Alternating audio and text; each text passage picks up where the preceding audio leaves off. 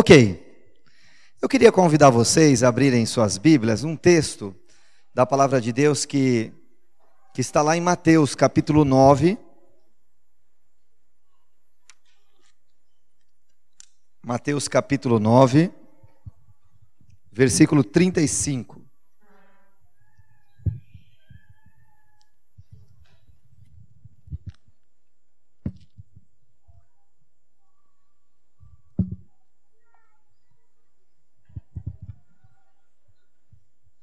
Obrigado, tá?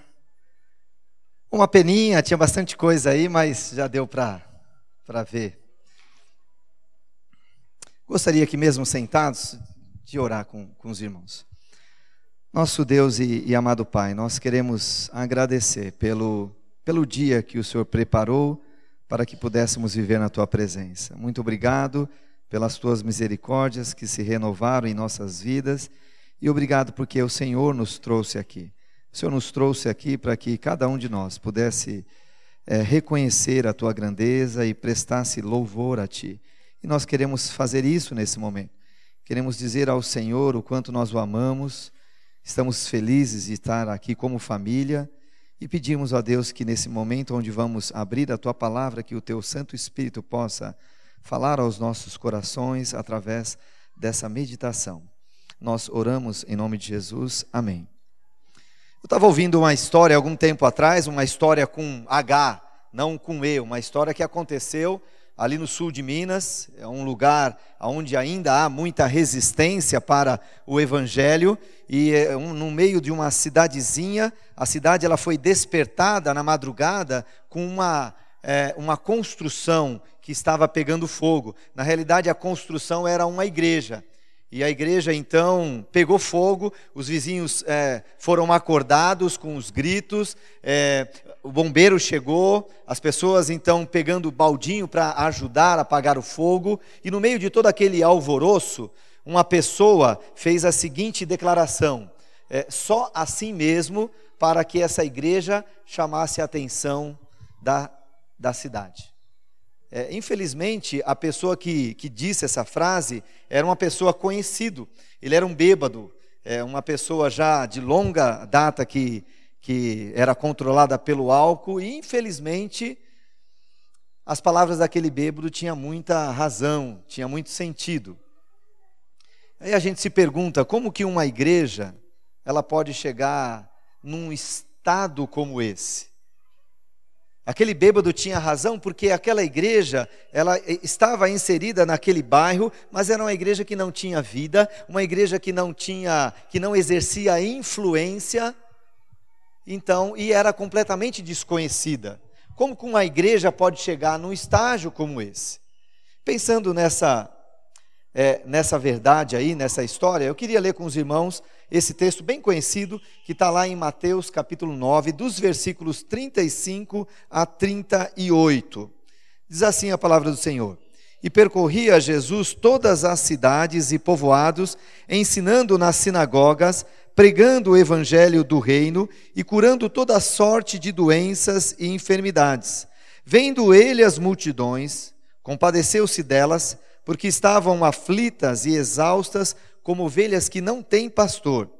E então se dirigiu aos seus discípulos: A seara, na verdade, é grande, mas os trabalhadores são poucos. Rogai, pois, ao Senhor da seara, para que mande trabalhadores para a sua seara.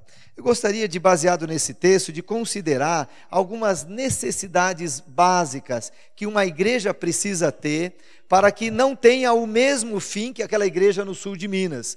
E essas necessidades, à medida que a gente vai tratando dessas necessidades básicas que uma igreja precisa ter, elas são necessidades básicas que eu e você, como crentes no Senhor Jesus, precisa ter também. A primeira necessidade está ali no versículo 36 precisamos ter uma visão correta, irmãos. E a visão correta é paixão pelas almas. Muito provavelmente faltava muito, muito isso naquela igreja ali no sul de Minas. O versículo 36 diz: Vendo ele, vendo Jesus as multidões, compadeceu-se delas. E Jesus aqui, então, ele compara aquela pequena multidão com, com um animal, um animalzinho, uma ovelha. E ele mostra um quadro muito triste de pessoas que estavam cansadas, pessoas que estavam sobrecarregadas, vidas que estavam sendo ceifadas, mas não estavam prontas, prontas para encontrar com é, o santo e reto juiz, e justo juiz. E é interessante olhar especialmente para esse versículo e ver esse quadro escuro que é apresentado pelo Senhor, de pessoas que não tinham pastor. Agora, quando nós olhamos para o contexto aqui, nós percebemos que líderes existiam aqui. Um dos comentários da Bíblia afirma aí que naquela época é, que Jesus viveu, havia só na cidade de Jerusalém aproximadamente 400 sinagogas. E para que cada sinagoga é, é, existisse, precisava de pelo menos dois líderes. Então, se isso é verdade, nós temos um contexto de uma cidade de Jerusalém, naquela época que Jesus disse essas palavras, de pelo menos 800 líderes religiosos. Mas o que o Senhor Jesus está falando aqui é que essas pessoas cansadas, sobrecarregadas, elas não tinham um pastor, não tinha alguém que conduzisse essas pessoas para ter um encontro com Deus. Esses líderes, a maioria desses líderes, o que eles faziam? Ao invés de permitir que essas pessoas fossem apresentadas ao Senhor, a Deus, muitos deles faziam com que essas ovelhas, que essas pessoas se afastassem de Deus. Agora é interessante que isso foi dito há tanto tempo atrás, e a realidade ela é tão presente nos nossos dias. Como nós temos líderes religiosos é, na nossa cidade, no nosso país, na nossa sociedade aqui. E aqui então ele mostra essa carência, essa visão que, que nós precisamos ter, de ter compaixão, de amar aquelas pessoas. E o texto diz que, é, é, vendo Jesus, aquelas, aquela multidão, compadeceu-se, ele sentiu compaixão. E eu creio, queridos, que, que essa é uma necessidade que nós precisamos ter, que a nossa igreja precisa ter.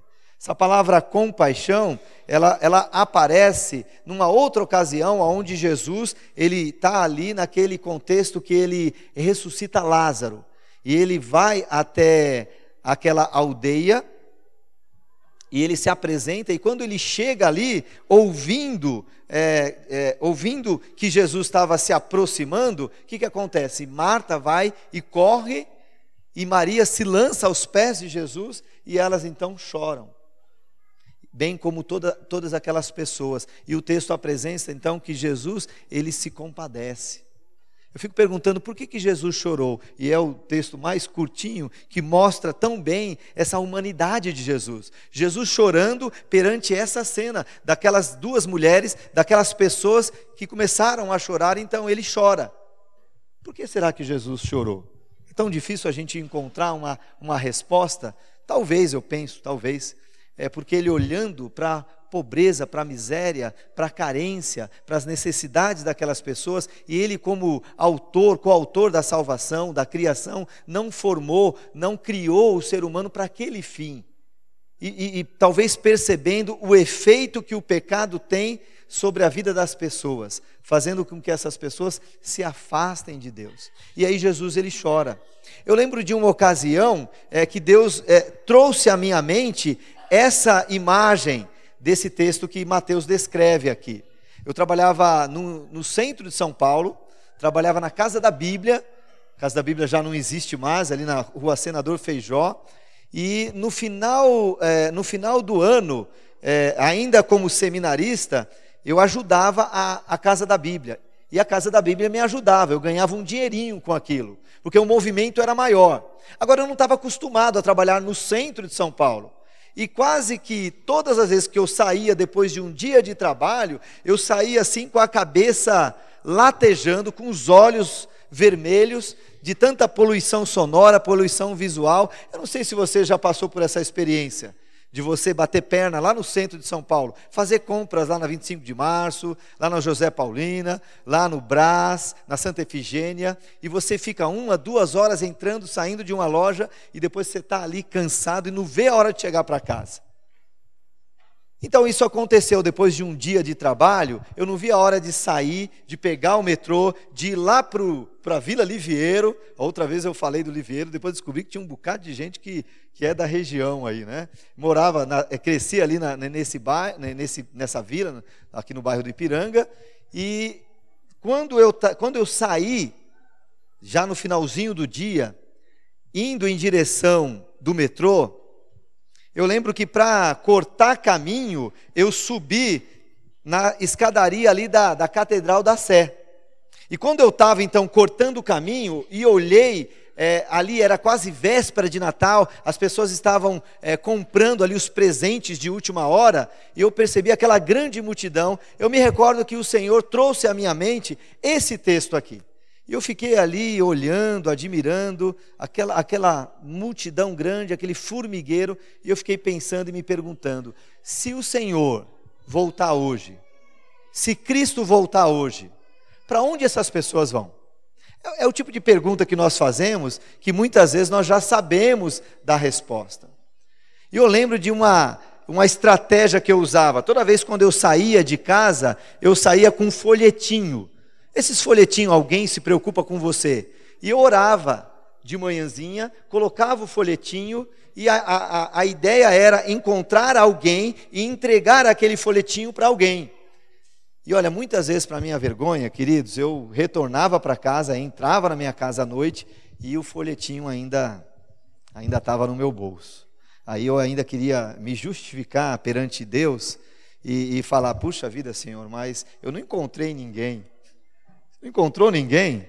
Você pegou um ônibus com um monte de gente, com um cobrador, com um motorista, é, trabalhou o dia inteiro numa loja que entra centenas de pessoas durante um dia e você não encontrou ninguém. E eu me recordo que naquele momento que Deus trouxe à minha mente esse texto, irmãos, deu uma vontade de gritar, de falar: pessoal, presta atenção, só um minutinho da atenção de vocês, eu quero falar algo muito importante.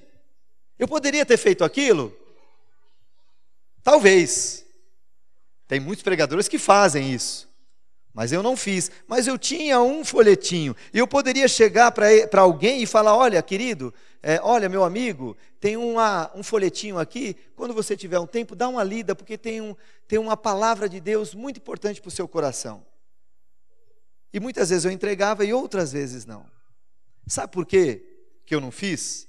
Porque eu estava muito mais interessado de pegar o metrô de entrar na minha casa, de tomar um banho, e olha, um banho merecido, tomar um banho, comer a comida da minha mãe e depois descansar.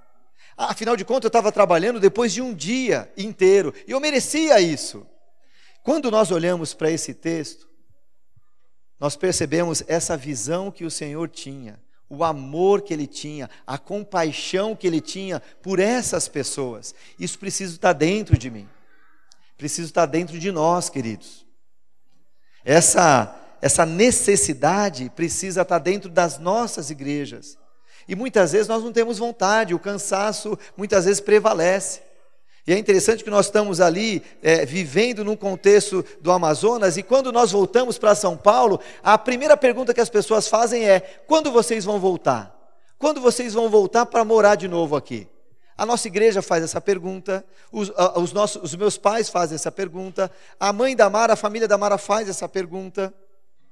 E aí, quando nós mostramos as fotos, as pessoas ficam maravilhadas com a beleza da floresta amazônica. Mas a verdade é, só há uma coisa que nos segura ali, que é o amor que nós temos pelo nosso Deus e esse desejo de poder alcançar aqueles ribeirinhos, aquelas pessoas com o evangelho de Jesus Cristo.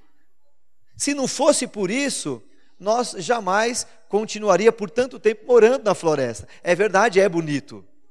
Mas entre escolher morar lá e morar aqui, humanamente falando, nós escolhemos morar aqui. Eu até gosto desse friozinho e não daquele calor do Amazonas. Mas essa necessidade, paixão pelas almas, nós precisamos ter. Eu vejo uma segunda necessidade, além de uma visão correta, que é paixão pelas almas. Eu vejo uma segunda necessidade que o texto nos apresenta aqui no versículo 37. Olha lá o versículo 37, ele vai falar sobre uma consagração correta, além de uma visão correta. É uma outra necessidade que uma igreja precisa ter para que não acabe no mesmo fim que aquela igreja no sul de Minas. E qual é a consagração correta? O versículo 37 vai falar: "Então, então Jesus ele se dirige aos seus discípulos ele diz o seguinte: A seara é grande, mas os trabalhadores são poucos. Note que no versículo 37, o Senhor ele se dirige aos seus discípulos. E essa palavra discípulo, ela é muito conhecida especialmente no contexto do Novo Testamento. Ela significa seguir, imitar, e ela está vinculada aos seguidores de Jesus e descreve uma vida de fé. Pessoas que seguem a chamada de Jesus e cuja vida recebe novas diretrizes. O dicionário de português ele define como discípulo, é, abre aspas, aquele que recebe ensino de alguém, aquele que, pre, que aprende com outro e segue ideias ou doutrina de outros. E eu vejo que uma das necessidades básicas das nossas, da nossa igreja é uma consagração correta. Infelizmente, andando por aí, nós percebemos que nas igrejas tem muitos crentes, mas poucos discípulos. Poucos discípulos. Eu não, não quero falar de time de futebol é, e não quero falar do meu time, porque meu time não anda numa fase muito boa. Mas infelizmente alguém já ilustrou essa, essa verdade é, da igreja como se fosse é, uma final de campeonato. Dois times que estão aqui é, lutando por um título. E aí você tem um estádio de futebol que tem aí 50, 60, 70 mil pessoas que estão torcendo, que estão vibrando, que estão incentivando o seu time, mas você tem lá naquela arena, lá naquele campo, você tem então 22 pessoas, 11 de cada lado, que estão suando a camisa. Alguém já disse que muitas igrejas parecem com essa ilustração.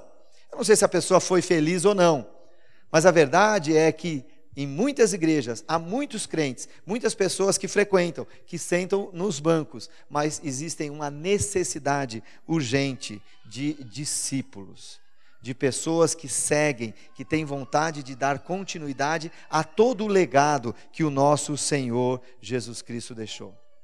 Na verdade, irmãos, a igreja, ela necessita resgatar a ótica do seu fundador.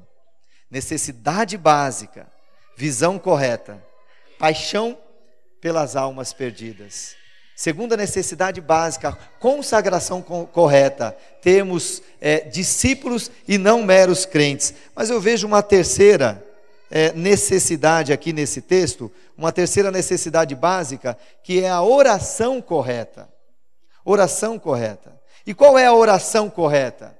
É orar e estar disposto a ser resposta de oração. Versículo 38 vai falar o seguinte: Rogai, pois, ao Senhor da seara para que mande trabalhadores para a sua seara. O Senhor ele mostra um quadro muito triste, a falta de trabalhadores para a sua seara. E a seara nesse contexto aqui, irmãos, ela não era tão grande. Jesus aqui, ele faz uma é, logo em seguida, no capítulo 10, no capítulo 11, ele escolhe 70 e envia os 70, mas para o contexto da nação de Israel. Então, quando ele fala aqui da, da seara e dos trabalhadores, que são poucos, ele está olhando o contexto da nação de Israel. E Mas no final do livro, ele vai então falar sobre uma grande comissão. E a grande comissão não é apenas os judeus, não é apenas a nação de Israel, mas é o mundo inteiro. Então nós entendemos que a seara se tornou ainda maior e os trabalhadores cada vez menor. Dessa forma, a seara é grande e a, mensagem é urgente, mas existe uma falta de trabalhadores. Me recordo de uma experiência, enquanto estava ainda no Ministério Pastoral, aqui em São Paulo, de uma conferência missionária que nós fizemos. Trouxemos um pregador de fora, e o pregador, então, após a, a mensagem, ele fez um convite de quem queria se envolver mais é, com a realidade de missões transculturais. Muitas pessoas vieram à frente, muitas pessoas emocionadas consagraram a sua vida no altar do Senhor. No meio da semana, eu fui fazer uma visita para uma família. Eu não vou citar nomes, que o mundo é, é, pequeno, de repente vai que alguém é parente, né? Membros da nossa igreja. Membros da nossa igreja. E aí, quando nós entramos na casa, a mulher ela estava feliz, realizada, uma senhora estava muito feliz porque o filho dela tinha passado na USP em medicina. E ela falou: Olha, pastor, agradece a Deus, nós estamos tão felizes. E aí, sabe o que, que eu disse? Eu falei: Puxa, irmão, nós vamos orar, que maravilha. Já pensou o filho da senhora se formando e sendo enviado lá para a África para ser um médico missionário? Naquela hora, toda aquela a, a, toda aquela empatia que ela tinha, um respeito para o pastor, foi embora. Ela franziu a testa e ela falou: Deus me livre, pastor, não faz uma coisa dessa não. Eu entendi nessa frase que ela estava dizendo o seguinte: foi a minha interpretação. Eu quero que meu filho seja bem sucedido. Eu não quero que meu filho perca a vida sendo um missionário no meio de uma floresta. Visão correta, queridos paixão pelas almas, consagração correta, sermos é, discípulos e não meros crentes, mas também oração correta. E eu vejo aqui a oração correta quando ele diz aqui: rogai, pois, ao Senhor da seara, para que mande trabalhadores para a sua seara. A, a, a oração correta é você orar, mas você estar disposto a ser resposta da sua própria oração. É de você falar, Senhor, é, o pastor, ele disse, ou aquele líder disse, que há necessidades na escola dominical de mais professores para as crianças. Senhor, manda o Joãozinho, manda a Maria. Levanta pessoas, mas você se colocar à disposição de Deus e orar, Senhor, manda pessoas para assumir essa classe. E se for da tua vontade, me capacita para isso. E de você ver ali, naquele meio do mundo muçulmano hoje, pessoas que estão morrendo, missionários que estão morrendo, crentes que estão morrendo, decapitados, cenas fortes que a gente tem presenciado na internet, não de coisas ali do século 3, 4, mas hoje, acontecendo hoje. E aí você colocar o joelho no chão e de você orar, Senhor, desperta os jovens da nossa igreja para que eles possam ir para o campo missionário, para que eles possam se levantar e atender essas necessidades no meio muçulmano, no meio indígena, no meio ribeirinho.